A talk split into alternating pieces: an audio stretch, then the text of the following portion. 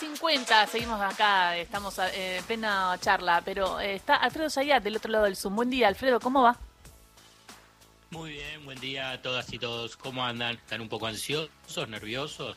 ¿Qué es lo que va a pasar? Quiero que llegue el, el domingo. jueves, ¿no? Me imagino que te estás refiriendo al jueves. Ah, el jueves, porque juega Raz. Ah, no, yo pensé que hablaba. De... Ah, ¿qué pensaba? ¿Que era por las elecciones? No le importa. ¿Por qué no no, pueden por la separar? economía, ¿Por ¿qué qué va a pasar cuando vaya al supermercado?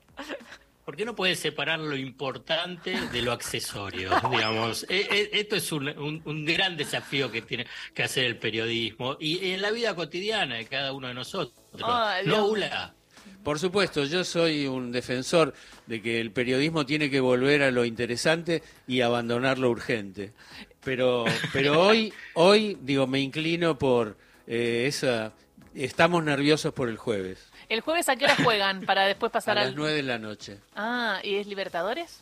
Claro. Sí. Es Ah. la vuelta del partido que perdimos 4 a 2 en, ahí en Medellín. ¡Uh, están re nerviosos! Ahora entiendo. Ok, ok. Bueno, pero yo te digo por qué estoy nerviosa. Primero porque pasan los días y veo que van haciendo esta jugada con el dólar informal, que preocupa Sí, porque sí. eh, aunque no te toque directamente ni nada, eh, decís, bueno, quizás se aumentan los precios. No, no sé, quizás porque aumentan. Lo ves en las tapas de los diarios, la ves en la televisión todo el tiempo diciendo eso, te da como una incertidumbre. Y eh, tengo, tengo ganas de que llegue el domingo ya e ir a votar. Sí, mira, lo que hay que saber con respecto al dólar y la tasa de inflación, o sea, los, las remarcaciones de precios. Eh, sé que para la mayoría de los economistas lo que voy a decir, digamos, no, no les cae mu- muy, bien, en el sentido que además de cuestiones económicas, de variables, de matemáticas, de números, etcétera, el dólar y en este caso el dólar blue y las remarcaciones de precios son políticas. Es también una variable política. Y lo digo pese a que va a salir toda la secta de economistas y analistas diciendo no, es cualquier cosa, es porque eh, hay mucha emisión monetaria, es porque, eh, bueno, lo que vos quieras. Lo cierto es que eh, en, en periodos preelectorales, además de que hay cobertura cambiaria, la pregunta es, ¿por qué hay cobertura cambiaria? ¿Por qué es previo a las elecciones?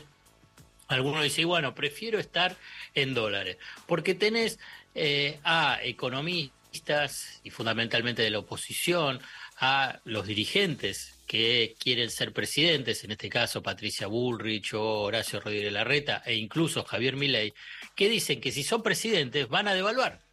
Entonces, ¿cuál es la lógica, digamos, que cuál puede ser el comportamiento que puedan tener los agentes económicos? Y bueno, si estos tienen chances, y bueno, yo voy a hacer la cobertura del dólar, pero en realidad es un movimiento perverso que incluso lo alientan desde esas fuerzas políticas, porque si sube el dólar se genera lo que vos estabas diciendo, dice, bueno, esa sensación de incertidumbre y vos querés salir de esa angustia y- de esa incertidumbre que te genera la suba del dólar y bueno, vamos a quienes dicen que van a solucionarlo. Y obviamente que en ese caso no es parte del oficialismo. Bueno, por eso digo que es una eh, jugada política vinculado con el dólar y con los precios. Con los precios ha- está claro que hay grupos económicos que quieren que gane la oposición. Es un posicionamiento político, si querés, hasta legítimo que tengan su posicionamiento político. Son los principales financistas de, eh, eh, de Juntos por el Cambio y de Javier Milei. No lo transparentan mucho, pero después cuando se ve quiénes son los aportantes para las campañas electorales, aparecen. Por ejemplo, por ejemplo, ¿qué es lo que pasó con eh, la yerba, yerba mate, eh, el, el mate cocido, todo lo que está vinculado con la empresa Establecimiento de las Marías? Hubo, mandó un listado de precios con un aumento de un 25% a los 25, comercios, a no. los supermercados, 25%. Bueno, ¿cuánto aportó a la campaña electoral de Juntos por el Cambio, establecimientos Las Marías y socios y eh, accionistas del grupo? 10 millones de pesos. Lo oficial, ¿no? Obviamente. Saben que en las campañas electorales, ya que hay una cuestión de oficial y paralelo, hay oficial y blue, aportes oficiales y aportes blue.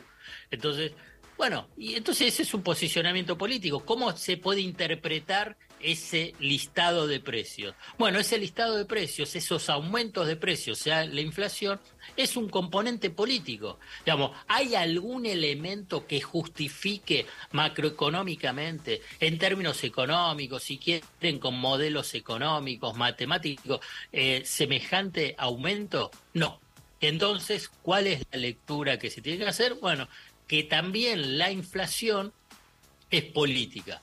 Bueno, entonces, ¿por qué? Y bueno, porque hay una disputa electoral. ¿Cuáles serían los flancos débiles del oficialismo para presentarse ante el electorado? Bueno, el mercado de cambio, que es un problema estructural de la escasez relativa de divisas, lo que se llama la restricción externa, la escasez de dólares, y por consiguiente una brecha cambiaria, unas presiones sobre el dólar, el dólar blue y el dólar contado con liquidación, ¿qué es lo que adelanta?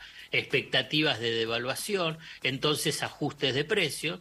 Entonces ahí es que tenés un primer movimiento vinculado con la, la política. Y después tenés estrategias deliberadas, estrategias deliberadas vinculadas con remarcaciones de precios.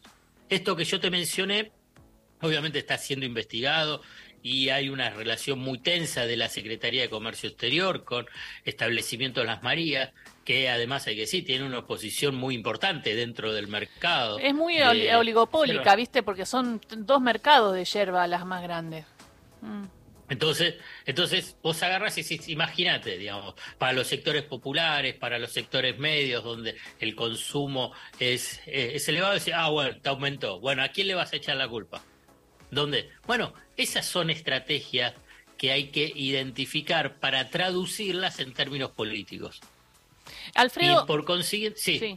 No, no, eh, te quería te quería mm, mostrar un audio que no sé si lo escuchaste de Macri como para que veas la, vergüenza eh, que da porque pareciera que al Fondo Monetario no lo trajo él de nuevo. Mira, escucha. Dale. Los argentinos van a volver a confiar y también el mundo, después que los argentinos confíen, va a volver a confiar. Ahora, y aparte el fondo, que propició este cepo asesino y todo este desastre, va a tener que también, si el programa que presentamos es suficientemente serio, ya que ya está acá, a decir, bueno, avalo esto. Y eso también nos va a ser una ayuda enorme frente a lo que viene. Eh, ¿Qué le está diciendo? ¿Me, lo traducís, por favor? Porque lo veo cara rota. Ayer, Ayer lo escuché, digamos, hice el esfuerzo de, eh, de escuchar que casi todo, casi todo. Eh, ¿Qué te puedo decir? Eh, hay una distorsión, para decirlo en términos, digamos, radiales, una distorsión de la realidad que hace Mauricio Macri sobre la cuestión política, económica y sobre su propio gobierno.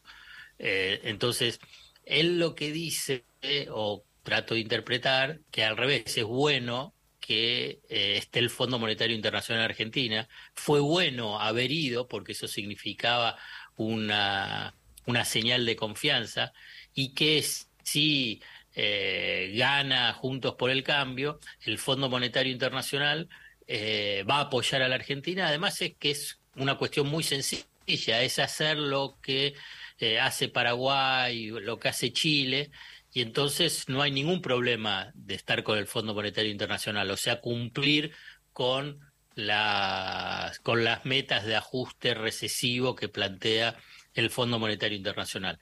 Eh, pero bueno, hay muchas cosas que dijo que están totalmente distorsionadas.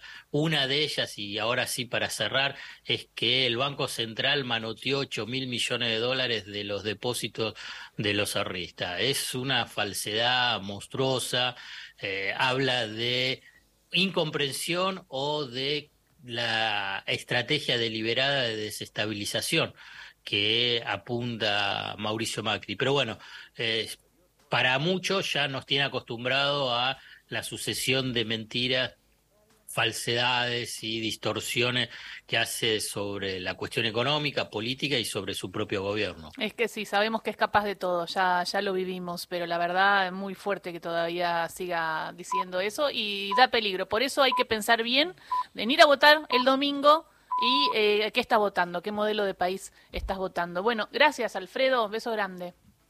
Chao, chao, chao. Viene el jueves, ¿eh? Sa- eh, Veamos, veamos qué pasa, después hablamos. ¿Cómo veamos qué Dale. pasa? Nos damos vuelta. Alfredo Zayat pasó por Radio Nacional, sí, el jueves juega Racing. 11 de la mañana, llegan las noticias.